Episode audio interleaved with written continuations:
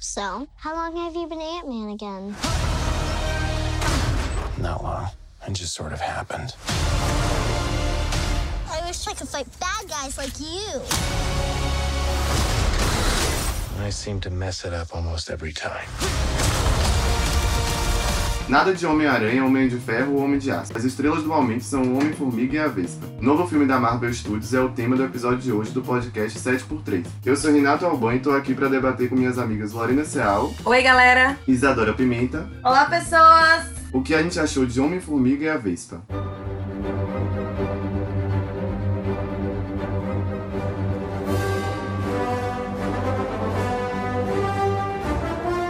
Esse é o vigésimo filme do universo Marvel e é o segundo protagonizado pelo Homem-Formiga. O primeiro foi lançado em 2015 e o personagem principal, como todo mundo sabe, é interpretado por Paul Rudd, que é Scott Lang. Nesse filme, Lang está numa prisão domiciliar por quebrar regras do governo impostas aos super-heróis. Foi naquela brigalhada do Guerra Civil. Mas o sogro dele, que agora não é sogro, Hank Pym, e sua filha Hope, a Vespa, precisam da ajuda de Lang para resgatar a Janet, que quem faz é Michelle Pfeiffer, é esposa de Pym e mãe de Hope. Janet está presa no reino quântico. Aí você pergunta, o que é reino quântico? Não sei, não vou saber explicar, mas Michelle Pfeiffer tá bem pequenininha e tá presa lá dentro. E no meio de tudo isso, a polícia tá caçando Hank, Hope de olho em Lang. doing Tem uma nova vilã aí, que é a Ghost, tá interessada na tecnologia quântica. É uma confusão da porra, basicamente. O que é que vocês acharam dessa confusão, desse roteiro? Vocês gostaram dessa história criada aí pro segundo filme? Eu tava com expectativas muito altas pra esse filme, porque eu gostei muito do primeiro. Eu achei o primeiro bem divertido, bem leve, bem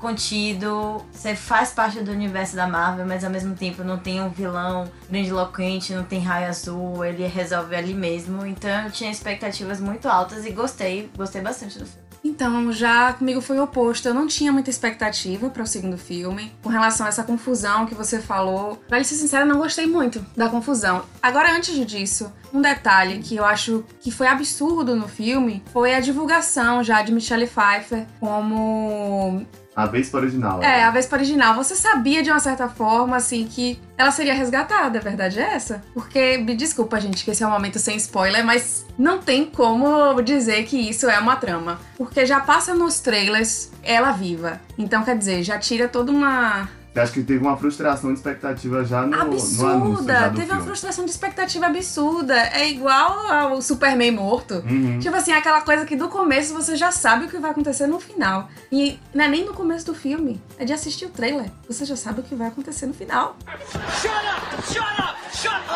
Mas aí, já com relação à questão da confusão que você mencionou, não gostei. A ideia de um gangster que já tinha um comércio com Hope, naquele momento crucial, decidir que quer fazer uma parceria ou que quer roubar o negócio dela, foi absurdo. Eu fiz, gente, timing. Todo mundo no mesmo momento contra eles não é possível. Ficou, acho que. Forçado. Forçado, muito forçado.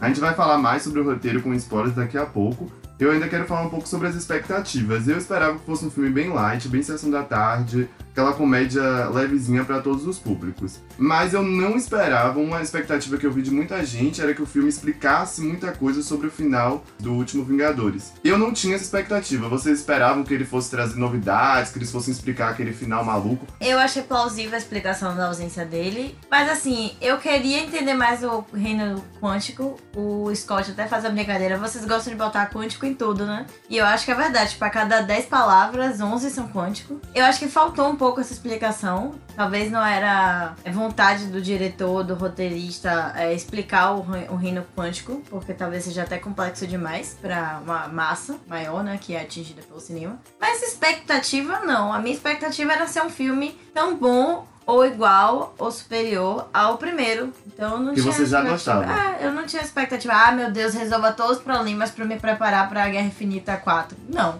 Um filme é um filme, outro filme é um filme, eles vivem no mesmo universo, mas não tinha essa necessidade de explicar, não, até porque existe um outro filme, 4, né, o Guerra Infinita 4, que aí sim eu acho que ele tem talvez um, um papel de explicar, olha só, mas o Homem-Formiga não, ele tinha que continuar a história dele. Não, sinceramente não tinha essa expectativa, não. Acho que realmente queria ver mais sobre esse reino quântico, mas por questões de estética do filme, mas não relacionado especificamente ao filme dos Vingadores que tá por vir. Acho que ele poderia, de repente, aparecer com essa explicação no início do próximo filme dos Vingadores, mas não um filme específico do Homem-Formiga pra isso. Seria muita coisa num filme só.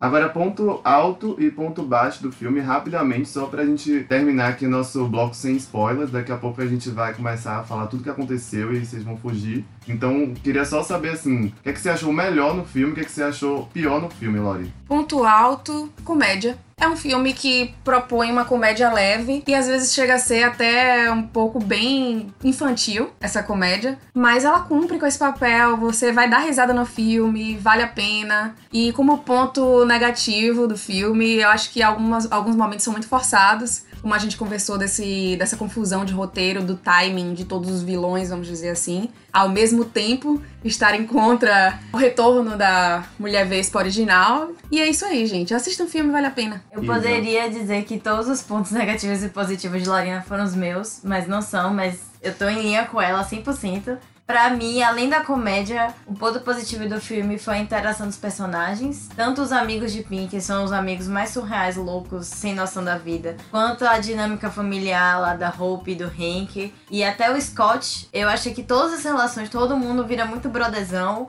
E eu gostei disso, eu comprei essa ideia, eu queria ver mais disso, inclusive.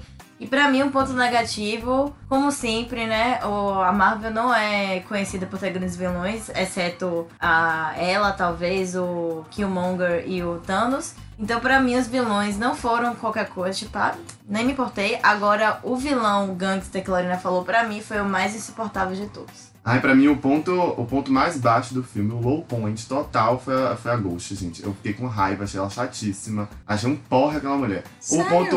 Achei insuportável. O ponto mais alto pra mim foi Paul Rudd de novo. Eu amo o Paul Rudd. Eu acho que todas as piadas ele consegue encaixar bem. Ele traz uma leveza pro filme. Talvez se fosse outro ator fazendo o protagonista desde o primeiro filme, não funcionasse tanto e não trouxesse toda a leveza que o filme tem e que a gente vai falar mais daqui a pouco. Só acrescentando, como de forma geral, não específico desse filme, uma característica muito boa nele é que ele é um super-herói que a gente vê mais o lado família, vê mais o lado pessoa. Humano, né? É, Humano, humano, é. é. Ele é o super-herói mais humanizado que eu acho que a gente tem aí. Aí eu acho que a gente vê até assim como a vida dele de super-herói atrapalha a vida dele pessoal. Eu acho que às vezes falta isso. Parece que Thor só tem a vida de super-herói, ou. Sabe? Ele é um Batman pobre, né? Porque ele não tem poderes. O poder dele é a roupa. E ele tem vários conflitos familiares. Mas ele é um cara super do bem, super alto astral. Então eu gosto disso dele. Ou um Batman pobre ou um Homem de Ferro que não é muito inteligente, né? Porque ele cria Pode a também. tecnologia dele. Verdade. Então, Oh, no, no, no, no, no, no, no, no, no. vamos agora pra fase com spoilers. E, gente, é com spoiler mesmo. Não acha assim, ai, mas eles não vão entregar o final. A gente vai entregar o final, a gente vai entregar tudo. Isso é muito mais pra quem já viu o filme. Mas quem não viu e quer saber e quer ouvir Quem pra não decidir, quem não se importa, pode ficar aí. Ouçam agora a voz da sabedoria. Spoiler alert. Spoiler alert.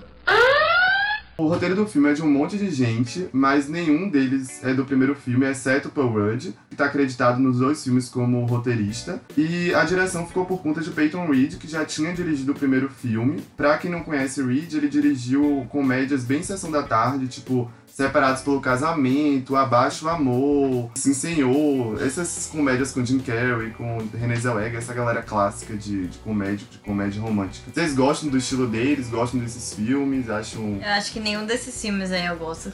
Exceto Sim Senhor, talvez. Mas não tem nada contra, não. Eu acho que nesse filme ele teve mais liberdade. Porque no primeiro ele assumiu a direção depois que o Edgar Wright foi convidado a se retirar. Então ele pegou um filme meio troncho, tentando transformar o que era de outra pessoa no filme dele. Então acho que ele teve mais liberdade. E com relação ao roteiro, é, o fato do, do filme agora ser de um diretor só, eu acho que isso deu mais liberdade ao Paul Rudd de poder escrever suas piadas e você ver ele completamente confortável em todas as cenas de comédia dele. E isso tem uma influência absurda no desenrolar do filme. O Edgar Wright, ele dirigiu vários filmes que eu amo, tipo Baby Driver, Scott Pilgrim contra o Mundo, Todo Mundo Quase Morto. E eu acho que é engraçado porque eu acho que seriam dois filmes completamente diferentes se tivessem seguido a linha dele. Ele tem uma comédia mais ousada, uma comédia mais corajosa, um, umas piadas bem mais que cutucam assim na sociedade, sabe? Mais crítica. Mais né? crítica, exatamente. Peyton Reed ele segue aquele padrão família, todo mundo pode assistir. Eu acho que a Marvel fez uma escolha segura por Peyton Reed e deu certo no primeiro, eles repetiram no segundo, né? E vale salientar que um não é melhor que o outro. O Edgar Wright não é melhor que o Peyton Reed, o Peyton Reed não é melhor que o Edgar. Eu acho que são diretores que têm estilos diferentes e talvez, como você falou, para a Marvel, para o que eles estavam buscando, eu acho que a forma de dirigir do Peyton, de mais família, mais comédia tranquilona, sessão da tarde, se encaixava mais com o projeto do que essa explosão que é o Edgar É. Wright. Eu gosto mais de Wright, mas se eu fosse é, produtor da Marvel, eu acho que eu teria feito a mesma escolha, assim. E você, Lori? Já eu acho que gosto mais do Reed. Agora sim, se complementaram. Eles têm uma- um tipo de humor um pouquinho diferente. Que ainda assim os dois servem para a sessão da tarde. Mas acho que esse lado mais infantil e o lado também da comédia que mexe ali um pouco com a ciência e com o relacionamento entre as- os personagens se complementou. É um ar meio querido encolher as crianças, né? Uma coisa assim. É uma coisa assim. Eu, eu sentia isso quando assisti o filme, dava um calorzinho no coração, remetia àquela sessão da tarde do SBT que sempre passava querendo encolher as crianças. Eu, eu entendo essa, essa linha de raciocínio deles, faz sentido. Apesar dele não estar no roteiro, segue bem essa linha, acho que tá tudo bem casado. Eu queria começar a falar do roteiro pela comédia, que pra mim é um dos roteiros mais inspirados da Marvel em termos de comédia. A galera falou muito do último Thor, mas eu achei esse filme assim, é a minha comédia, a comédia que toca aqui no meu coração, na minha infância.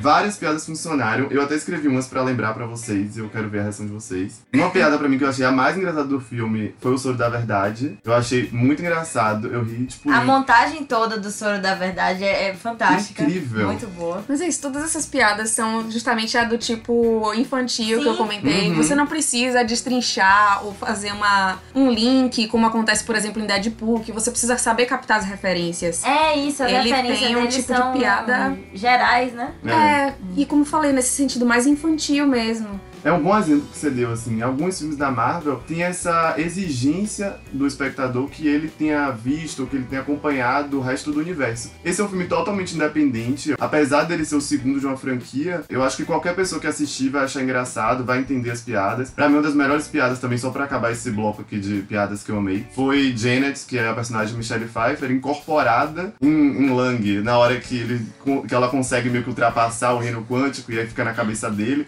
Eu ri, mas demais nessa cena. O Rudd arrasou pra mim nessa cena. Não, é maravilhoso. Foi, Saudades muito bom. dele em Friends. Tem uma também que é muito boa, você falou em referência, e que ainda não é referência dentro do universo da Marvel. Mais uma vez, eles estão dentro do mesmo universo, mas não estão necessariamente é, com personagens e tal. É, ele- eles estão no parque, sei lá, na universidade, aí estão todos de boné e óculos. Aí ele vira e fala: Vocês acham mesmo que a gente tá disfarçado com boné e óculos? E é uma coisa que acontece em quase todos os filmes da Marvel. Sempre tem um personagem disfarçado de boné e óculos. E eu achei isso maravilhoso, porque é uma forma de você fazer graça com uma coisa recorrente no universo em que ele está inserido. Mas ao mesmo tempo você não precisa ficar catando referência de outras coisas. É, tá ali, se você assistiu, nós que assistimos os outros filmes e lembramos os outros filmes, pegamos a referência. E quem não assiste, tipo, meu namorado mesmo, não sabe nem o que tá acontecendo. E ele riu porque achou engraçado, entendeu? Então, eu acho. Eu acho bacana essas piadinhas. Né? Eu adoro essas brincadeiras que eles fizeram com clichês. Tem um momento também que o personagem, o policial, o Wu, fala pra ele assim: vamos nos ver de novo no final do filme. E ele pergunta: por quê? A gente vai jantar? A gente vai sair? A gente combinou alguma coisa? Porque é bem isso, né? Todo filme termina dessa forma. É um clichêzão de policial.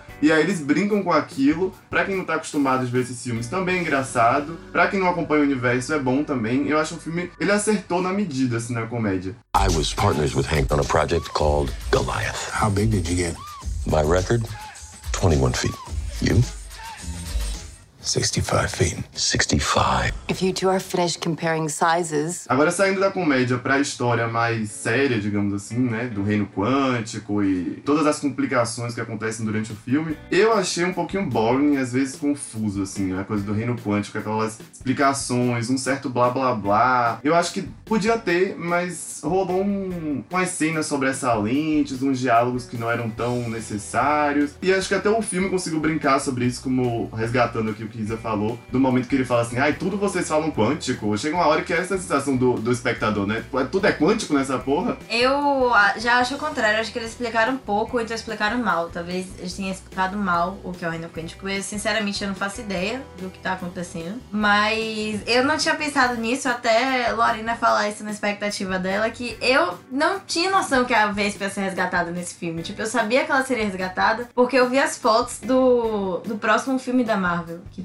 parece que ela tem uma cena lá e tal. Ainda tem isso. Mas eu não tinha visto os trailers, então eu não sabia que ela se- seria resgatada. Aí Lorena me trouxe agora essa visão dela. Eu achei interessantíssima, porque eu tive uma visão completamente diferente do filme que ela teve. Eu tenho evitado assistir trailers, eu estou assistindo trailers somente no cinema, porque a gente não tem como escapar. E foi uma escolha acertada, porque eu não peguei muito disso, de saber se ela é tal ou não. Agora, sobre a história especificamente, eu achei muito confusa, porque se você parar pra pensar, talvez seja uma opinião minha, não sei. O Homem-Formiga, de fato, ele não tem nenhuma motivação de nada, porque ele tá sendo, tá sendo utilizado como objeto pra a família descobrir onde tá a Janet. E quem tem a motivação mesmo é a Vespa e o Hank Pym pra achar ela. Tipo, eu senti falta do Homem-Formiga no filme do Homem-Formiga. Ele tá muito mais como coadjuvante do que protagonista, o que é uma pena, porque ele é muito bom. E eu não senti que ele tinha motivação nesse filme, entendeu? No outro filme, ele queria ser um pai melhor, tinha acabado de sair da prisão, queria mudar a vida pra poder ficar com a filha. Nesse, ele aparentemente estava de boas, participa lá de uma empresa de segurança, XCOM, XCOM, que eu achei fantástico também, essa referência e tal. Mas assim, ele tá em prisão domiciliar e a pessoa com prisão domiciliar mais feliz, porque aparentemente ele não tá entediado. Tá só amores com a filha, com o marido da ex-mulher, a ex-mulher. E eu não senti que ele tinha problemática, entendeu? Talvez a- a- o problema dele fosse, ah, eu queria continuar sendo o Homem-Formiga, mas não queria que isso interferisse na minha vida. Mas ainda assim é pouquíssimo explorado no filme. E você, Lori, sentiu falta do Homem-Formiga no Homem-Formiga? Eu não senti falta do Homem-Formiga no Homem-Formiga. assim, acho que talvez tenha faltado um pouco mais de intensidade no relacionamento, porque acho que a justificativa foi justamente no relacionamento dele que ele queria resgatar, o relacionamento dele com, Com a a Vespa. com a Vespa Com a e com o Pim. É. meio, Ah, meio que um sim, sentimento de sim. família mesmo ali que ele tinha, tanto de ter sido abraçado por eles, quanto do relacionamento amoroso que ele tinha. Que é uma coisa que a gente não vê, né? É Só citado que ele roubou, roubou, entre aspas, a roupa do Homem-Formiga pra ir pra Guerra Civil, mas assim, a gente não vê essa treta. A Não. gente já chega com a treta instalada, tipo, cadê a treta? Eu gosto de treta, quero ver a treta, entendeu? Eu acho que também podia ter ido pra um caminho dele gostar da ação, mas o tempo inteiro ele fica querendo voltar pra casa. Então ele não tem esse tesão assim de, ah, eu quero ser um super-herói, eu quero voltar a atuar. Ele tem às vezes, mas assim, boa parte do filme ele tá dizendo, eu quero voltar pra casa. eu Mas quero voltar pra casa. especificamente ele quer voltar pra casa porque ele tá dois dias de acabar a prisão domiciliar dele, ele não quer cagar tudo agora nos Exatamente. 45 do segundo tempo. Então eu entendo, é razoável esse sim, motivo. É verdade. Mas- Talvez não seria razoável que ele ficasse querendo ir pra ação se ele tá numa prisão Exato, domiciliar. entendeu? Ele mostra amadurecimento do primeiro filme, talvez. É. Mas eu, eu queria que tivesse mais participação, que ele tivesse motivação. Então, se você parar pra pensar, eu não vejo motivação nele. Como a, a, a Janet, não, perdão, a Hope tem pra achar a mãe, entendeu? Lori, você fala muito de lazy writing pô, no, no outro filme que a gente fez review. Lori usou muito esse termo. Você achou que rolou uns lazy writings aqui, uma preguiçinha de roteiro? Sem dúvida. Eu super senti, assim, de um obstáculo pro outro, sabe? Aquela coisa de. São meio que tasks que eles têm que fazer, né? Eles saem de uma pra Sim. outra. E o que leva de uma pra outra, às vezes, é uma coisa boba, é uma ligação que o cara faz e descobre onde ele tá. o soro da E verdade. aí já diz pro vilão, é uma confusão da porra, e você fala. É sério que vocês justificaram o andar do filme por isso? Tem coisa que chega a dar a impressão de que foi escrito depois. Chega a ser pior ainda. Como, por exemplo, a questão da roupa. Aí ele diz, ah, eu destruí a roupa e tal, não sei o quê. Aí o cientista, poxa, o trabalho da minha vida. Aí ele, desculpa. Então fica uma situação meio sem saber o que fazer. Depois ele diz, não, eu não destruí sua roupa. Quando é conveniente. Quando é conveniente. Quer dizer, por que ele não disse antes? Que diferença ia fazer pra ele? Ele já tava tão lascado no relacionamento mesmo. Que eles precisavam da roupa já, de qualquer jeito. A roupa era dele, do Pim. Até o defeito da roupa é um pouco lazy writing, porque é, o tempo todo. o tempo você todo. usa a mesma coisa dez Por que, vezes. que ele não usou a roupa antiga? Esse era o momento conveniente. Quer dizer, aí de repente parece que eles pensaram assim, ô gente, eu acho que a gente precisa usar a roupa antiga mesmo. Vamos aproveitar ela de uma forma aqui. Mas queria também uma das cenas mais engraçadas, desculpa, que é a cena da escola, que é maravilhosa. Eu. Ah, eu, verdade. Eu choro, eu não conseguia respirar no cinema.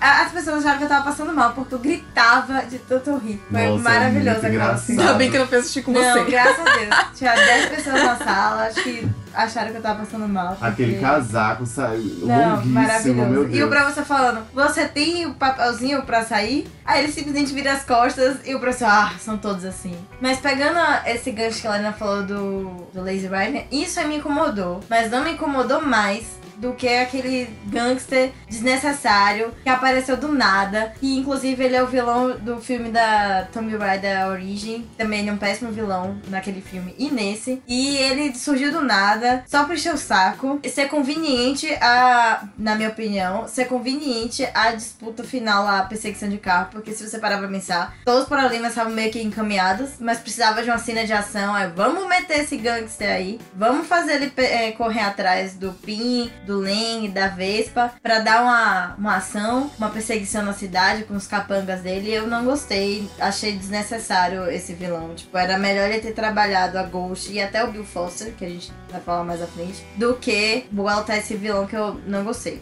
É como você disse, né? Mais um vilão ruim da Marvel. Mas é justamente isso. É, a questão dos vilões, como tinha até mencionado anteriormente, foi muito, muito mal feita. O timing foi péssimo. Quer dizer, eles faziam negócios há muito tempo. O gangster. dá a entender, né? E- é, exatamente. E a Hope. E aí, de repente, ele resolve entrar no mesmo ramo de negócio que ela. Ou ela entra com ele como sócia, ou, ela vai, ou ele vai roubar o negócio deles. Não faz sentido nenhum. E eles vão atrás loucamente de uma coisa que eles não sabem como, como é que funciona. E ao mesmo tempo aparece a Ghost, não sei da onde, que ainda tem uma espécie de rancor com o Pin, que também foi uma coisa assim. Quer dizer, gente, que timing é esse? Todo mundo ao mesmo tempo? Você tocou no assunto que eu tinha esquecido, graças a Deus você lembrou. Vamos falar sobre Rimpin. Aparentemente ele é a pior pessoa do universo, porque ninguém gostava dele, inclusive a mulher dele. Parece que não gostava muito dele também, não, né? Porque rolavam umas tretas entre eles, as discussões que ela tem no final ali quando eles se encontram. Mas, do nada, ele se transforma numa pessoa, não, eu vou ajudar ela, que ela tem problemas. Não, Bill, eu não fiz isso com você, tipo, gente, vamos construir um personagem de acordo. Se ele é escroto, deixa ele ser escroto até o final, entendeu? Consistência. É, consistência. Eu achei péssimo, porque toda a confusão se dá porque ele foi uma, uma pessoa ruim. Tanto no primeiro filme, que ele foi ruim com o assistente dele, que virou lá o jaqueta vermelha amarela. Tanto agora, tipo, a Ghost supostamente é derivado da filha de um cara que trabalhava com ele, que foi mandado pra fora da empresa por conta dele. O Bill também é ressentido com ele. Cara, você é a pessoa que tem probleminhas. Vai pra um psicólogo, um psiquiatra, se interna, se cuida, porque todos os problemas do filme foram criados por ele, basicamente, né? A mulher dele tá no mundo é, quântico lá porque a máquina, a funcionalidade da roupa dele, convenientemente, quebrou na hora que ele precisava usar. Então, sabe? Bill Foster odeia ele, que é o antigo Golias. né? Fale sobre personagens mal desenvolvidos e antes dos vilões ser um próprio personagem bonzinho, né? Eu me irritei um pouco com também a personagem da Ghost. É, é- eu odeio quando eles criam vilões que têm um bom visual e no final das contas é um inferno ver o vilão em cena. Porque é mal desenvolvida, assim, ela tem um passado, mas é um passado que é jogado assim no meio do filme só pra dizer que ela tem uma motivação. Eu acho que ela tava ali muito mais pelo poder dela, ou pela, pela ação, né? Pelas cenas de ação com o Homem-Formiga e com a Vespa, do que propriamente pela história dela. A atuação da atriz não ajudou muito, mas a gente vai falar isso daqui a pouco. Wait for it. Wait for it. Wait for it. Eu queria saber o que, que Lore achou das cenas de ação. Não é muito a do diretor dirigir filme de ação, né? Como a gente viu, ele fez muito filme de comédia. Queria saber o que, que você achou. Você achou bem feito, bem utilizado os poderes também ali da maximizar e minimizar, como diria o ex-BBB? Achei ótima essas cenas de ação. Eles brincam muito mesmo com isso de diminuir objetos, de aumentar objetos, diminuir a si mesmos. A Hello Kitty, o saleiro. Exatamente. E Torna divertido, né? Velho, Hot Wheels pra mim foi o melhor. É verdade. É um sonho, da é. vida. Exatamente. O Rodrigo, namorado de Isadora, certamente ia mais. Mas antes de falar a minha opinião das cenas de ação, só queria dizer pra quem tá nos ouvindo que eu gostei do roteiro da história, apesar de todos os defeitos. Eu gostei da história porque ela, assim como o primeiro filme, ela foi contida. Ela pode ter sido meio troncha, mas ela foi simples. E não tem raio azul, não tem ninguém querendo dominar o mundo. Sabe, é ali em São Francisco que a ação se desenrola, os vilões estão ali, os mocinhos estão ali, é tudo ali em São Francisco. E eu acho que os filmes de super-heróis estão faltando essa coisa de vamos trabalhar só no nosso mundinho em vez do mundo como um todo. E eu gosto quando tem filmes assim que nos trazem pra um lugarzinho só. Eu acho isso interessante, então tenho que ressaltar essa, essa característica do filme que não tá acontecendo mais. Com relação a isso, Isa, que você falou aí de ficar no mundinho, acho que também é uma característica do Homem-Formiga, porque assim, as cenas de ação nos outros Vingadores, elas chegam a ser um pouco suspense e você fica esperando que alguma coisa possa dar errado. São às vezes um pouco angustiantes e isso não rola no dele por ser uma comédia mais leve. Na verdade, as cenas de ação são divertidas, estilo sessão da tarde, assim. Foi feita de maneira criativa, como eu comentei que eles brincam muito com Os objetos que isso, as carro, proporções dos objetos é. lá loucamente. E eles respeitam isso, né? Tem a cena que ele fica gigante, assim como Guerra Civil, ele também fica gigante nesse. E aí ele respeita o fato dele ser enorme. Então, tipo, o que é uma pessoa gigante no mar de São Francisco? Ele dá dois passos, tá na, no ferryboat. Faz um. dá um peteleco, o cara cai no chão, voa longe. Então eu acho isso interessante. É engraçado, é, é visualmente engraçado. E ao mesmo tempo é respeitoso com a lei da física ali, da Que proporção eles criaram. Exato, que é proposta pelo filme. Então eu acho isso, isso bacana, entendeu? Eu gosto disso. Eu acho que a engenhosidade das possibilidades do, do poder de diminuir, de aumentar, que foi criado pela ferramenta ali do Hank Pym, é super bem utilizado o filme inteiro e traz uma, uma novidade até para o mundo, para o universo Marvel, que é o poder que não é um, um, um hiperpoder, né? É um poder pequeno de você aumentar e diminuir coisas, mas que você pode usar de milhares de maneiras. Eu acho legal isso, sabe? Não é um- uma armadura do Homem de Ferro que sai qualquer coisa de dentro dela. É uma armadura que diminui e aumenta. É relativamente simples. Complementando isso, é, a questão assim, o Homem-Formiga, ou né, o Scott Lang no primeiro filme, ele era um cara X qualquer, que foi convidado pelo Hank Pym pra ser um Homem-Formiga, diferente totalmente dos quadrinhos, pra ajudar eles a recuperar algo que tava perdido lá na empresa que ele não fazia mais parte. Então ele não tinha treinamento militar, digamos assim. Logo, tanto nesse filme como no primeiro, as cenas de ação de luta física mesmo não são fortes do filme. A gente não vê muita porrada de um chutando o outro. Tem, óbvio que tem, porque é um filme de super-herói e você quer ver o herói batendo em alguém, óbvio. Mas assim, é como você falou, eles são muito engenhosos nisso. Ah, o cara não é especialista, ele aprende a lutar ali com a, a Hope no primeiro filme, eles fazem até uma piadinha com isso, olha o chute que eu te ensinei e tal, não sei o quê. E eles usam isso pra, de forma criativa, de usar um carrinho, de atirar uma coisa e ficar gigante, ou diminuir o carro. Então eles usam esse elemento que é super possível no universo que eles criaram, de diminuir e aumentar as coisas, talvez até pra explicar um pouco porque não tem muita, muita luta física, entendeu? E eu acho isso ótimo. Porque também é um outro tipo, um outro estilo de filme de super-herói que a gente tá carente, porque todos os filmes de super-herói é tiro porra de bomba. E esse é muito mais tranquilo, né? Não é ruim, nem é melhor, nem é pior. É diferente. Eu acho que o universo do super-herói, ele tem essa, essa possibilidade de você fazer diversos filmes diferentes, todos no gênero de super-herói. E esse é um filme que, desde o primeiro, se propôs a isso. De ser um filme mais comédia, de ser um filme mais, sabe, de boinhas, assim. E nesse filme ele só repete. Eu achei isso que eu gostei do filme. entendeu? Eu queria falar agora da participação da Vespa. Ela foi vendida ali pela divulgação como tão importante quanto Homem-Formiga, que não seria o segundo filme do Homem-Formiga, seria o filme da- do Homem-Formiga e da Vespa. Queria saber se vocês acharam que houve uma igualdade entre a importância dos dois personagens, ou ela ficou mais importante, ou ele ficou mais importante, o que é que vocês acharam? Como a gente até comentou em alguns filmes que passaram, rolou de novo um pouquinho aí do empoderamento feminino. Você já veio trazendo no título, como você mesmo falou, e eles formam uma parceria. Eles, não vou dizer assim que rolou uma igualdade, acho que o filme ainda é do Homem-Formiga, e é muito mais voltado também ao resgate da Mulher Vespa original, mas é, acho que cumpriu, sim, de forma leve, como deve ser. Já eu vi, eu vi. A gente viu filmes diferentes, entendeu?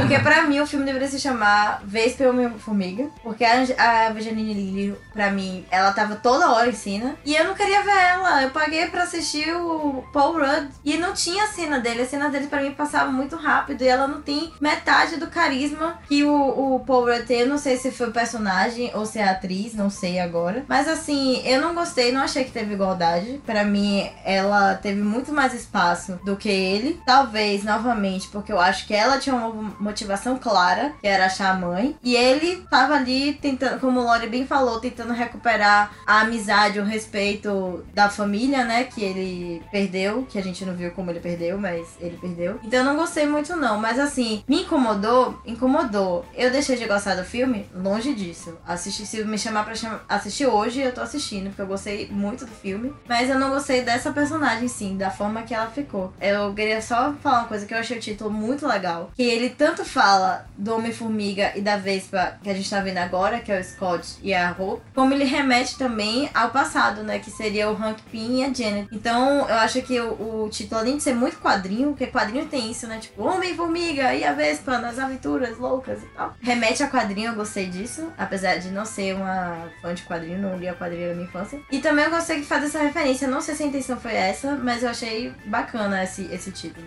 Bacana, mas eu quero treta, eu quero guerra de pipoca. Eu vi que a Lorena estava incomodada com as opiniões de Isadora. Ela gostou da Vespa. Então, gente. não é, nem, não é nem de incomodada. Eu gostei da Vespa. Mas não é nem de incomodada com a opinião de Isa. É que assim, Isa falou com relação à aparição da Vespa ser maior do que a do Formiga. Eu sinceramente não vi isso. Pode é, ter sido a falta de atenção aí, já peço desculpa. Mas se ocorreu, eu acredito que é porque o Pin, ele não aparecer sozinho seria meio fraco pro filme. Então, já que não deram muita consistência a ele, então às vezes era preciso da filha estar ali do lado, a motivação dos dois em trazer a Vespa original de volta. Então, acho que acabou que se ela apareceu muito, foi porque existia o resgate do romance dela com Formiga e existia o resgate da mãe junto com o pai. Então, eu não consegui sentir o excesso porque eu via sentido. Então, Isa, você falou dos quadrinhos e aí eu me lembrei de uma coisa. A escolha do Homem-Formiga ter sido o segundo e não o primeiro pra compor os Vingadores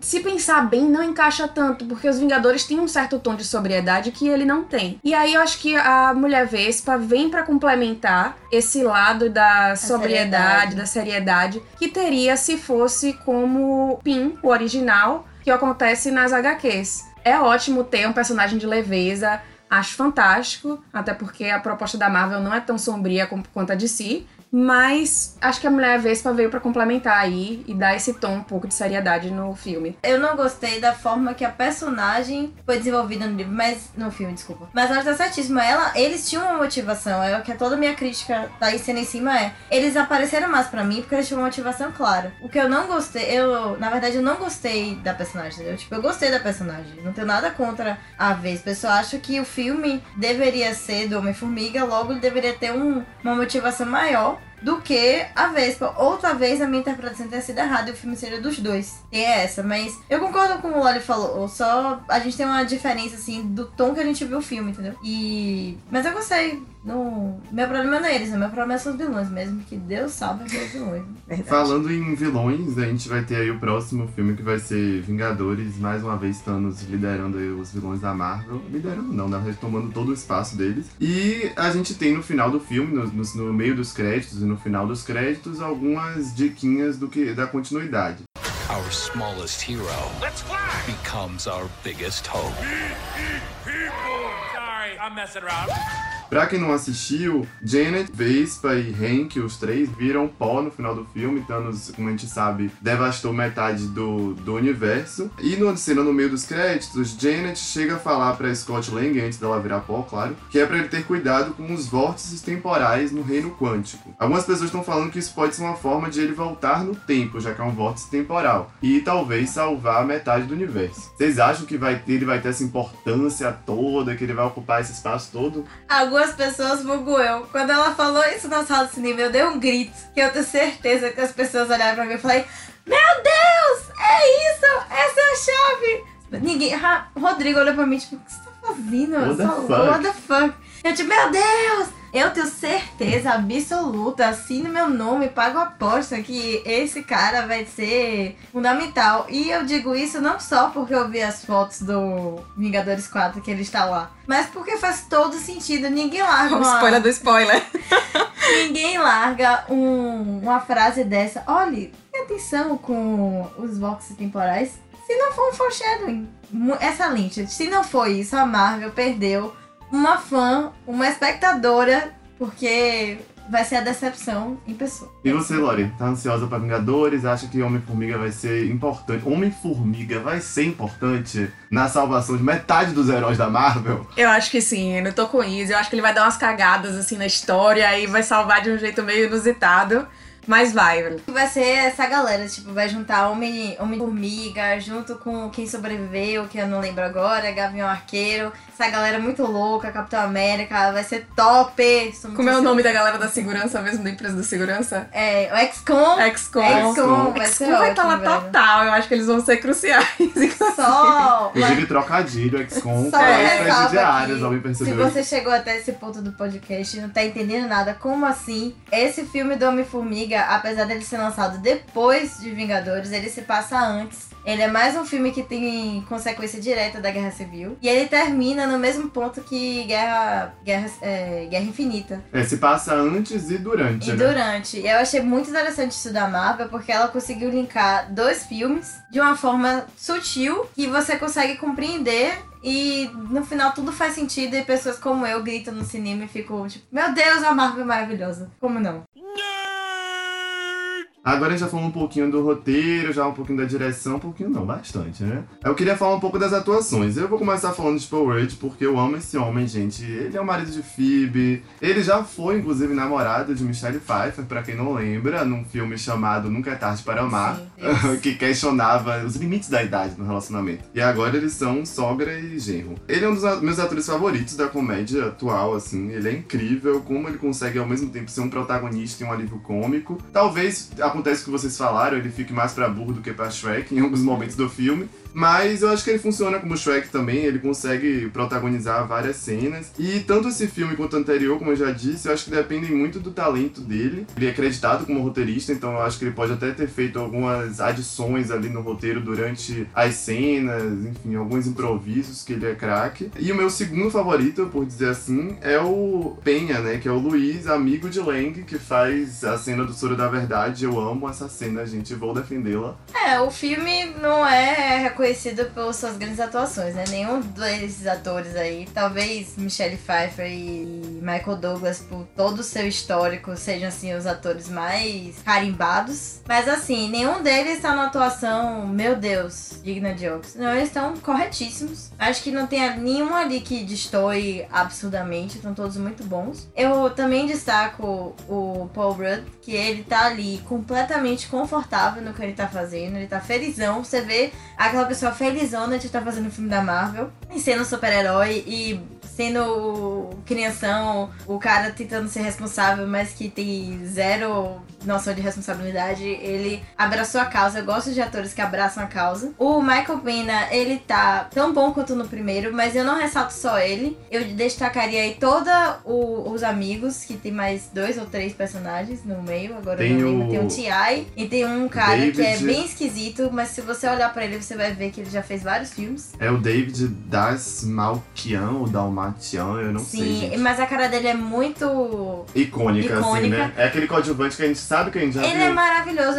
Os três juntos são Funcionam. muito. Funcionam, os quatro juntos funcionam. A interação do Michael Pena com a Eva Evangeline Lilly com o- Michael Douglas também é maravilhosa. Então, eu acho, como eu destaquei lá no início, que um ponto positivo pra mim era a interação. Era disso aqui que eu tava falando, de quando eles se juntam na van, quando eles vão pra, pro XCOM porque eles precisam de ajuda. Apesar de ser, como o Lori falou, muito lazy ride tudo que acontece, mas eu gostei muito do como acontece, então eu até re- relevo o lazy riding. Eu acho que até assim, é lazy writing, mas você, você, você fala assim, gente, eu só quero ver eles, então pode Isso. até escrever mal, mas me dê mais cenas com eles. Isso, tipo assim, eu tava num ponto de filme de gargalhar tanto que eu nem queria ver mais a perseguição, eu só queria que eles ficassem soltando piadinhas e se ajudando e conversando entre si, porque era tão bom, tão, tão divertido, tão leve, que eu não tava nem aí se tava tendo uma perseguição louca.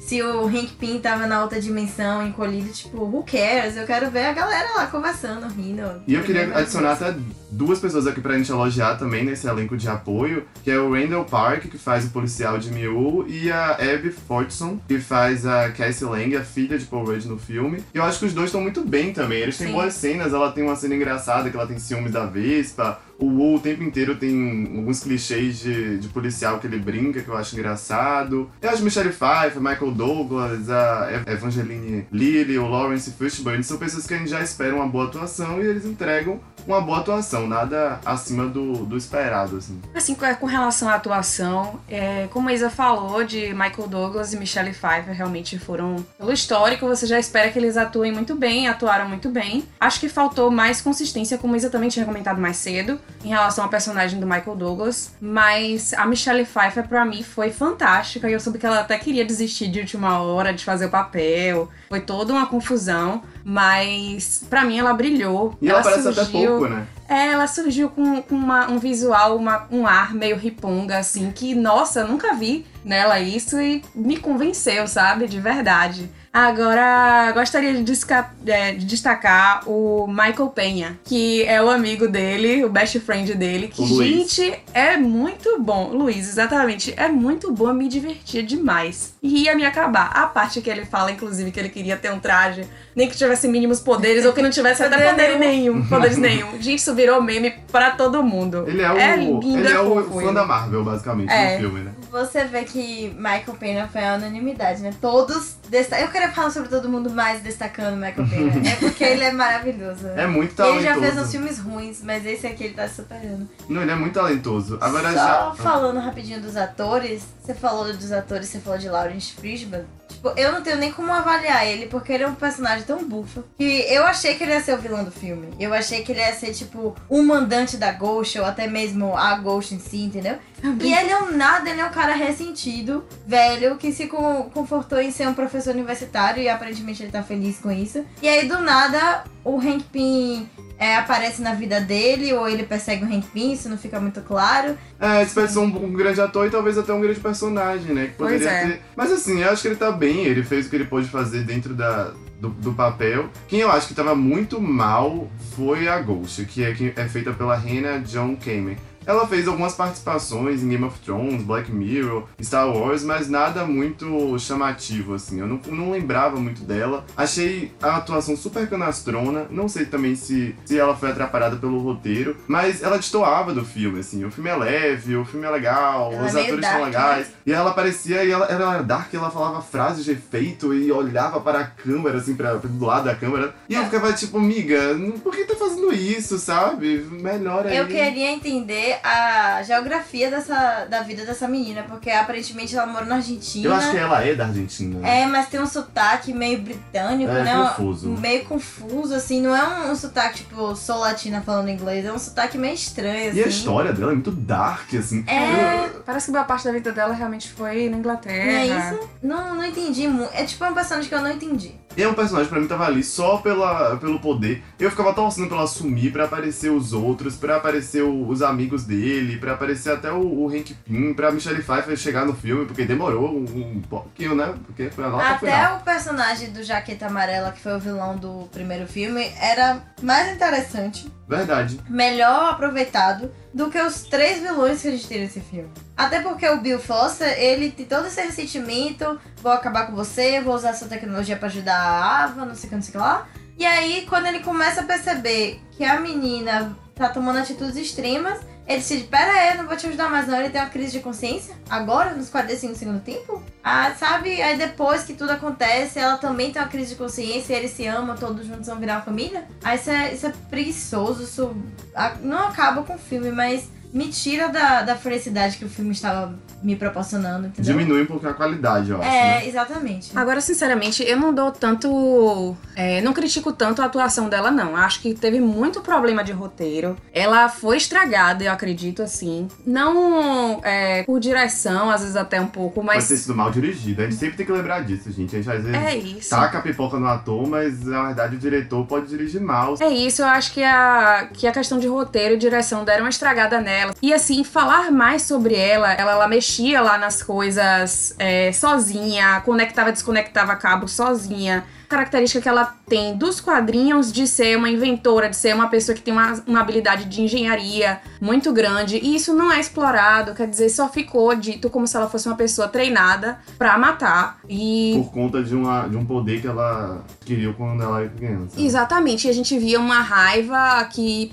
dava a impressão de ter sido construída ao longo dos anos, mas ficou basicamente isso: uma pessoa com uma raiva construída ao longo dos anos num timing muito ruim. Ghost nos quadrinhos eram homens. Eram sabe? homens. Tanto ela quanto o outro. Ele também. Eles eram vilões do Homem de Ferro originalmente. Não sei por que cargas d'água eles colocaram nesse filme. Achei estranho. Mas é, como você falou, não vi nada, ninguém assim que, meu Deus do céu, que horror. É mais uma questão de personagens mal desenvolvidos, até talvez na direção que falhou nesse aspecto, do que a atuação em si, entendeu? Eu acho que eles foram bem corretos interpretação Ah, eu dele. não gostei dela. Mas enfim, vamos, vamos seguir adiante. A gente também quer falar um pouquinho ainda sobre a parte técnica do filme. Eu gosto do visual, a gente já comentou um pouco isso, a solução visual para todas as habilidades de aumentar, diminuir, não só a pessoa, mas os objetos. Ficou legal, eu ficava ansioso assim um pouco para que mais eles vão fazer com isso? O que mais ele vai conseguir ampliar ou diminuir? Já o visual do Reino Quântico, pra mim foi um, po- ponto negativo, assim. Eu achei feio, achei uma pena que a Marvel já tinha feito uma coisa meio psicodélica no Doutor Estranho, que funcionou pra mim muito mais do que o Reino Quântico nesse filme. Já é uma parte meio chata do filme, e aí quando o Michael Douglas chega lá, você fala, meu Deus, que negócio horroroso, que negócio estranho. Eu não vi em 3D, talvez em 3D se justifique aquelas... Aquela Lori pode dar essa opinião, que ela foi a única que assistiu em 3D aqui. Você gostou do, do Isadora? O Gostou? Reino Quântico no primeiro filme já tinha sido mostrado, né? Bem brevemente, quando o Pin, ele aperta o botãozinho lá e Sim, fica... mas bem rápido, Bem né? rápido. Nesse filme parecia que tinha uns ácaros atacando a nave, eu achei isso meio estranho. Foi porque ele parou é, no caminho, vamos ah, dizer é porque assim. acabou a energia, não foi? Isso, tinha que É, recarregar Não era pra poder continuar. quântico Ainda não era Ah, isso. então é. beleza. Então ok, então Seria um, isso. talvez nanoscópico. É, então, então pronto, eu achei meio, né, que nojinho. Mas assim, o visual do filme, eu acho ele bem coerente, não tenho problemas com ele não. O que eu achei legal é que as formigas gigantes, elas são muito incríveis. Eu tô quase pedindo a Marvel pra fazer as formigas gigantes pra arrumar minha cama também. Porque elas são muito, muito incríveis. Eu gostei delas, são bem detalhadas e tal. Ah, os efeitos especiais desse filme, eles não são megalomaníacos, até porque o filme não se propõe a isso. Eu achei que ele foi um filme bem corretinho, entendeu? Eu- Verdade. né? Não tem nada assim. Porque às vezes tem filmes, até o próprio Avengers, eles se esmeraram tanto pra fazer um Thanos, que às vezes a- as cenas de ação ficam meio, né? Um CGI. A Marvel, a Marvel Entre caga os em filmes. CGI. Não, e entre os filmes a gente tem diferentes Thanos. Exato, exatamente. É verdade, fantástico isso. A Marvel Mas- já cagou muito em CGI. Às vezes tem uns filmes mais baratos aí. É, e o Homem-Formiga eu acho que, como eu falei antes e volto a falar novamente, essa questão do seu universo contido nele mesmo, de ser só uma cidade, eu acho que isso favorece a essa questão de vamos fazer efeitos melhores. A minha única crítica, na verdade não é crítica, é só um, comentário engraçado que os filmes da DC e até mesmo da Marvel tem essa preocupação, né? Vamos fazer num lugar isolado pra não causar destruição. Esse aqui eles ligaram, foda-se, vamos destruir São Francisco, vamos destruir uma das ladeiras mais conhecidas, que inclusive é um ponto turístico? Vamos! E eu fiquei chocada porque eu fui nessa ladeira, inclusive eu gritei novamente isso no cinema, as pessoas não vão querer mais ir pro cinema sumi- comigo, porque eu não tô sabendo lidar com isso. Se comportar. E eu ficava tipo, gente, não destrói isso que é tão bonito! E não fazia sentido nenhum, entendeu? É só pra causar essa polêmica que eu achei engraçado. Isa, depois da sua reabilitação, eu vou no cinema com você. Obrigada, confia em mim. Todo apoio, viu? Então, é, com relação, Eno, você falou já do visual do reino quântico e tal. Gente, eu não achei feio, não. Primeiro que é uma coisa que a gente não tem ideia de como seria esse reino quântico. A gente ainda não tem é, tecnologia suficiente pra poder fazer esse tipo de exploração. Mas é, adorei a parte que parou no meio do caminho, que viu os ácaros, aquela coisa e tal. Porque isso sim a gente tem noção do que é aquilo pode ser real, sabe? Uma referência, né? E isso, uma referência, eu achei muito interessante, sim. Agora, achei pobre o reino quântico, porque é um mundo de possibilidades ali, e aquilo ali nem foi explorado direito, só a ideia de partículas curativas. Que poderiam existir lá. E que ela adquiriu esse poder aí, aparentemente. Pois é, e que, bom, uma pessoa passou lá mais de 30 anos também, sem comer, sem beber. E bichinha, ela mal saiu de lá, já virou pó. Eu Pois- fiquei triste por isso. Pois é. Ela passou 30 anos naquele lugar E pra ela virar pó. envelheceu, ela criou um visual meio Ray de Star Wars, É. né? Tipo, uma coisa meio rebelde, assim. Eu achei engraçadíssimo esse reino cântico. Tipo, vamos todos pra lá, né? Ficar magro, belo. Pois né? é. Eu acho que como, eu não sei, assim, Doutor Estranho me deu essa expectativa de que podia ser mais psicodélico, mais piradão, sabe? Ia ser divertido. Uma coisa que eu gostei do visual, já falando na verdade mais de figurino, design de produção, foi o uniforme original do, do Homem-Formiga, que o Hank coloca, o Hank Pym. Porque se você perceber, ele não é tão colado no corpo, ele é mais folgadinho. E, a- e aquelas séries da década de 70, 80 de super-heróis era muito assim, né? Num, tudo meio folgadinho, é, sabe? Eu achei legal isso, achei que foi uma sacada boa do filme. Hoje define até as veias que saltam dos músculos.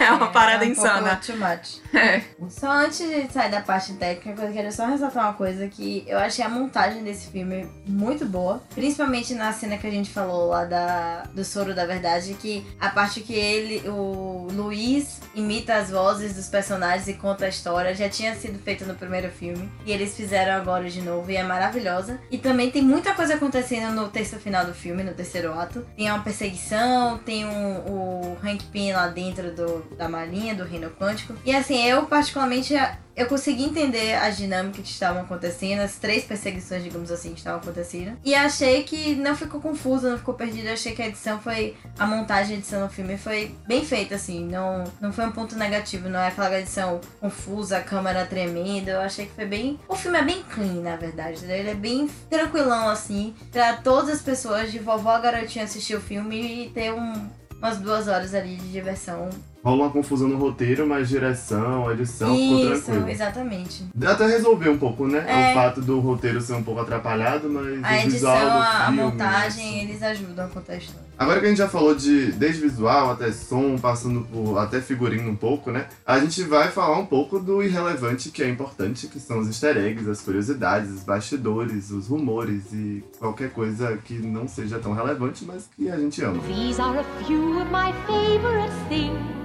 Primeira coisa que eu queria trazer é que na dublagem do filme, gente, é muito engraçado isso, eu não sei se vocês sabem. Michael Douglas. Na dublagem do filme, o personagem de Hank Pym, que é de Michael Douglas, fala a frase Nunca mais eu vou dormir, que é um trecho da música Michael Douglas, do DJ João Brasil. Nunca mais eu vou dormir, nunca mais eu vou dormir. e que é isso? Michael Douglas! Pra quem não sabe, a música é uma referência à droga MD, por isso Michael Douglas, que deixa todo mundo acordadão. Eu achei maravilhoso isso. Na verdade, eu tava esperando, eu já tinha lido isso. Mas eu achei que era na versão brasileira, tanto dublada quanto na legendada. Então eu fiquei esperando a frase, a legenda. Mas não, é, foi só no português mesmo. Então, se alguém assistiu dublado, me conta como foi, porque eu achei. Quando eu li, eu fiquei tipo, gente, que maravilhoso. A música vai na cabeça imediatamente. É muito bom. Eu achei interessante que tem muita sessão dublada, eu acho legal isso até, porque como é um filme que tem uma pegada infantil, é bom, né, você já introduzindo as crianças pro mundo dos super-heróis. Então, Aino, eu ia comentar a, com relação ao XCOM que você tinha dito já mais cedo, que traz a referência dos ex-condenados. E a gente não.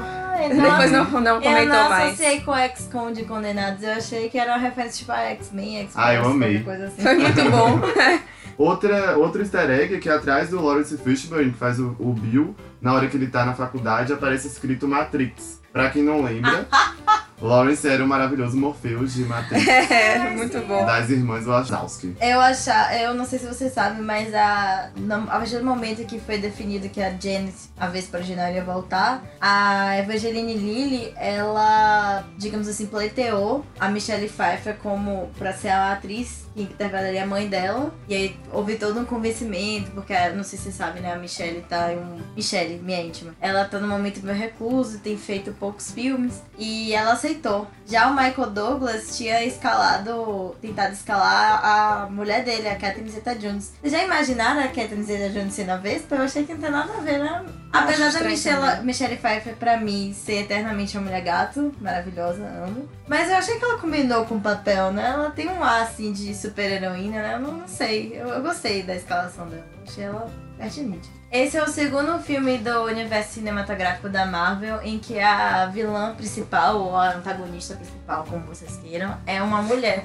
O primeiro foi Thor Ragnarok, em que a antagonista era, era ela, Kate Blanchett. E esse é a Ghost da menina do nome pronunciável, que eu obviamente não sei falar, mas que Renato já citou lá na Ava. frente. Eu acho isso interessante, não sei se tá pegando a onda do empoderamento e tal, mas pra mim, particularmente, eu não acho que o vilão tem que ser o antagonista, tem que ser uma mulher. Eu acho que o o antagonista tem que ser bem escrito. Porque o herói só tá lá e só é tão bom quanto a motivação do seu vilão. Mas achei interessante essa onda Dá primeiro. considerar que é o primeiro filme com a protagonista mulher da Marvel, já que a Vespa tá no título, ou a gente vai ter que esperar até Capitã Marvel pra falar isso com mais firmeza? Então, eu, eu vejo que ela é protagonista, mas a diferença é que a Capitã Marvel vai ser o, o filme da Capitã Marvel, né? Ela sozinha. Aqui, querendo ou não, ela ainda divide a bola com o Homem-Formiga, né? Até porque o filme é dele. Mas já é interessante, né? Nos quadrinhos e até mesmo nos desenho- desenhos animados, existia muito essa parceria Homem-Formiga e Mulher Vespa, né? Ou Vespa só. E precisava disso nos, nos filmes. Então, eu não vejo como protagonista, não. Mas sim, ela tem um papel de destaque absurdo, né? Como a gente ressaltou anteriormente. Outro easter egg, mas esse aí é muito óbvio, a gente já espera o máximo, é Stan Lee aparecendo, o carro dele encolhe, ele fala, os anos 60 foram divertidos, mas agora estou pagando por isso. É engraçadinho, é mais uma participação dele, né, tá em todos. Até ele morreu, acho que ele vai participar de todos os filmes. Né? Eu, se fosse a Marvel, eu já gravaria, tipo, uma, várias cenas aleatórias, assim, tipo, umas 100 cenas, deixava aí, só pra ter, entendeu? Porque esse homem Rola tem o quê? Star Wars. É, tipo, esse homem tem o quê? 90 anos? É engraçado porque no Verdade. início dos no início dos, do Marvel Studios e das participações de Stan Lee e tudo, é, eu via que as pessoas passavam meio batido, eu gritava, olha Stan Lee! Sim. E agora já rola uma reação geral do público, né? A galera já aponta, já sabe, eu acho legal isso. É um reconhecimento, né? Do cara e também da própria Marvel. É que agora ele tá conhecido por um público que nunca antes na história dele ele tinha esse reconhecimento. Então, acho, acho pertinente. Chegou a hora da gente terminar o nosso podcast. Oh, todo mundo. Oh. Queria saber de vocês duas agora. Primeiro, Lori, cumpriu a expectativa? Você acha que, como você tava indo pro cinema, você saiu mais feliz ou você saiu mais tristinha? Saí bem mais feliz, até porque, como eu tinha comentado no início do podcast, eu não fui com muita expectativa pra assistir o filme. Esperava bem aquele filme Sessão da Tarde mesmo. Mas, assim, me fez dar muita risada durante o filme, com várias cenas de comédia e a de ação, que também foram ação barra comédia. Sem contar que, como Isa mencionou mais cedo, foi um filme clean. Você não fica se preocupando tanto com questões de furos de roteiro e tal. O visual é tranquilo, você acaba formando, encadeando as ideias, mesmo com os furos de roteiro que possam existir. Afinal, como eu falei, o resgate era certo, não tinha dúvida. Escalaram uma pessoa pra fazer, a mãe já mais velha, pronto, pra mim era certo. Ia ter a salvação já. O filme abriu nos Estados Unidos com 76 milhões de dólares em arrecadação. São 20 milhões a mais do que o, o primeiro filme. Você acha que é muito melhor do que o primeiro ou é aquela coisa da continuidade que já torna o, o super-herói conhecido e acaba tendo mais, mais gente que vai assistir? É difícil sucesso? falar um, um filme 2 que é melhor do que o primeiro, né? Assim, de cabeça, assim, a gente pensa em poucos. Eu não acho que ele seja melhor, não. Eu acho que ele é tão bom quanto. Eu fui com expectativas, as minhas expectativas foram atendidas. Eu me diverti muito no filme, muito mesmo. Eu gargalhava no cinema, passava mal de não respirar. E eu achei muito bom porque às vezes você tá precisando dessa catarse emocional, assim, né? Eu gostei do filme. Eu tô indo aqui com o Lori. Eu acho que todos os problemas que a gente acabou citando aqui são super é, irrelevantes se você colocar no contexto geral. O filme é muito divertido, muito clean. De você levar uma pessoa que nunca viu nada da Marvel, pelo menos o primeiro filme, né? Você faz uma explicação ali rapidinha. Não é um filme que te exige muito, não tem muitas referências. Ele é muito divertido, muito leve e carece o universo dos super-heróis, seja lá Marvel de si, de filmes como esse, entendeu? Tipo, contar uma historinha, A mais B igual a C, que faz parte de um todo, mas você não tem essa carga pesada, principalmente que a gente vê de Vingadores que deixou todo mundo destruído no cinema, querendo voar pra 2019 pra ver o que acontece. Então é um filme tão de boinhas assim, né? Tão sábado de noite, tô fazendo nada, vou assistir um filme. Mas eu esqueci um detalhe importantíssimo no meu comentário, Falei que eu saí feliz. Mas a cena pós-crédito, na verdade, me deixou meio com raiva, porque assim, tá bom que tinha uma justificativa para ele não estar tá lá com os Vingadores, até porque o relacionamento dele com, o, com o Pin e com a Hope poderia ficar abalado novamente, mas ele tava de boa, como se nada tivesse acontecendo. E não é uma parada que, vamos dizer, só estava acontecendo fora do planeta Terra, no universo onde nada teria sentido aqui. Não, ele chegou a destruir cidades. É uma coisa para se passar nos grandes noticiários. E, quer dizer, ele estava se expondo a riscos e ele tava fazendo piadas, estava tranquilo, enquanto tudo aquilo tava acontecendo. Gente, eu quero botar uma observação. Falta o WhatsApp entre os Vingadores. Eu só queria salientar que eu esquecia de falar antes e agora eu lembrei que o Michael Douglas e a Michelle Pfeiffer foram rejuvenescidos digitalmente. E eles estão ficando bons nisso, né? Que antes era meio esquisito. Era tosco. Era meio creepy, mas eu achei a Michelle Pfeiffer tava maravilhosa, velho. Meu Deus, eu fiquei impactada com aquela mulher ali. Verdade. Bom, sobre as expectativas, para mim também, eu sigo o mesmo caminho de vocês aí, cumpriu total. Eu não tinha expectativa que ia resolver. Eu acho que para quem esperava que fosse resolver questões de Vingadores e tal, Pode ter sido uma decepção se você esperava isso. Sorry, você não foi muito esperto. Mentira, brincadeira, gente. Mas é um filme pequeno, é um filme legal, é um filme que pode passar na sessão da tarde. Isso para mim é um elogio mesmo, assim, é um filme que vai divertir todo mundo. É muito difícil você fazer um filme que agrade a todas as faixas de público, a todas as pessoas. É, esse filme se propõe a isso e consegue cumprir ali bem, na minha opinião. Vamos pra Guerra de Pipoca agora.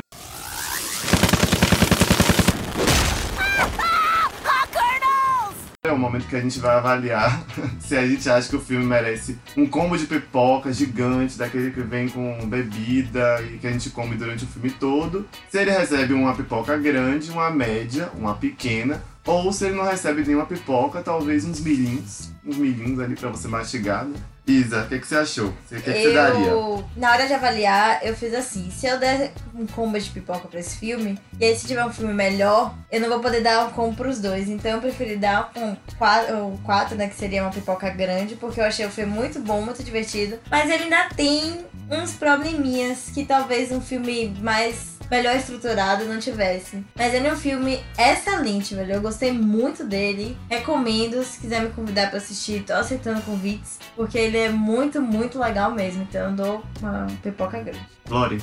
Eu dou uma pipoca grande também, não no sentido de dizer que ele foi um filme maravilhoso, mas que ele cumpre muito bem a proposta. E, como você mesmo comentou, ele alcança diversas faixas etárias. E volto a dizer a questão das referências, é um filme que você não precisa se a, prestar atenção em referências ou ter muita consciência sobre os Vingadores. Você pode levar uma pessoa que às vezes não tem tanta fixação com relação a super-heróis, Vingadores, etc., que vai curtir o filme mesmo. É, tem uma proposta cômica muito boa. Então, assim, a, vamos dizer, minha mãe não tem muita ligação com super-heróis. Eu levaria ela para assistir e sei que ela iria gostar do filme. Ao mesmo tempo, também levaria a sobrinha, que ainda não tem muita consciência sobre esse universo, e ia se divertir, gostar e dar risada das cenas de ação. Entendeu? Acho que realmente cumpriu com a proposta e por isso dou um balde de pipoca grande. Eu vou seguir o mesmo caminho do balde de pipoca grande, com a mesma justificativa de Lori. Eu, eu avalio muitos filmes com base na expectativa que eu, tinha, que eu tinha antes de assistir e com que eles também divulgaram, venderam ali no trailer, né? Então muitas vezes eu vou dar aqui um, um balde de pipoca grande para um e pipoca média para o outro, sendo que o outro filme é melhor. Mas depende do que o filme se propôs. Esse filme se propôs a ser um filme tranquilinho, um filme light, e ele cumpre bem isso, por isso merece um balde de pipoca grande. Como Isa disse, eu concordo plenamente. Tem problemas absurdos, assim, de vilão, de uma confusão de roteiro, que eu acho que. Eu acho absurdo, assim, no vigésimo filme vocês ainda cometem os mesmos erros do primeiro. Gente, pelo amor de Deus, vamos avançar aí nesse negócio. Se não fosse essa parte dos vilões, talvez eu até pensasse no meu primeiro combo aqui do, do nosso canalzinho aqui de, de podcast. Também. Queria que vocês se despedissem agora do nosso público, da galerinha que está ouvindo a gente. É, então, galera, vão assistir Homem-Formiga. Se quiser assistir todos os filmes da Marvel, são 20 filmes, o que são 20 filmes pra uma pessoa, não é mesmo? Mas assista, é muito divertido, vale a pena, como a gente falou aqui. Talvez esse seja o primeiro filme que a gente não descasca, ao contrário, a gente descasca e elogia mais. Então, vale a pena assistir e fiquem ligados que vem mais por aí. É isso, gente. Como a Isa mesmo falou, é um filme que vale muito a pena assistir, divertido, para toda a família. Bom, nos amem, nos odeiem, nos sigam nas redes sociais e comentem o que, que vocês acharam sobre o filme e o que estão achando sobre o nosso podcast. Obrigada. Nosso Instagram é arroba podcast 7x3. Pode ir lá comentar se a gente falou merda, se a gente falou um monte de coisa, se você concorda, se você ama a gente. Se você odeia, fica pra você, né, filho? É, um beijo pra todas as meninas, todos os meninos, todo mundo que não tem definição de gênero e todo mundo que quer ser um super-herói insetoide. Beijo aí, galera. Até a próxima.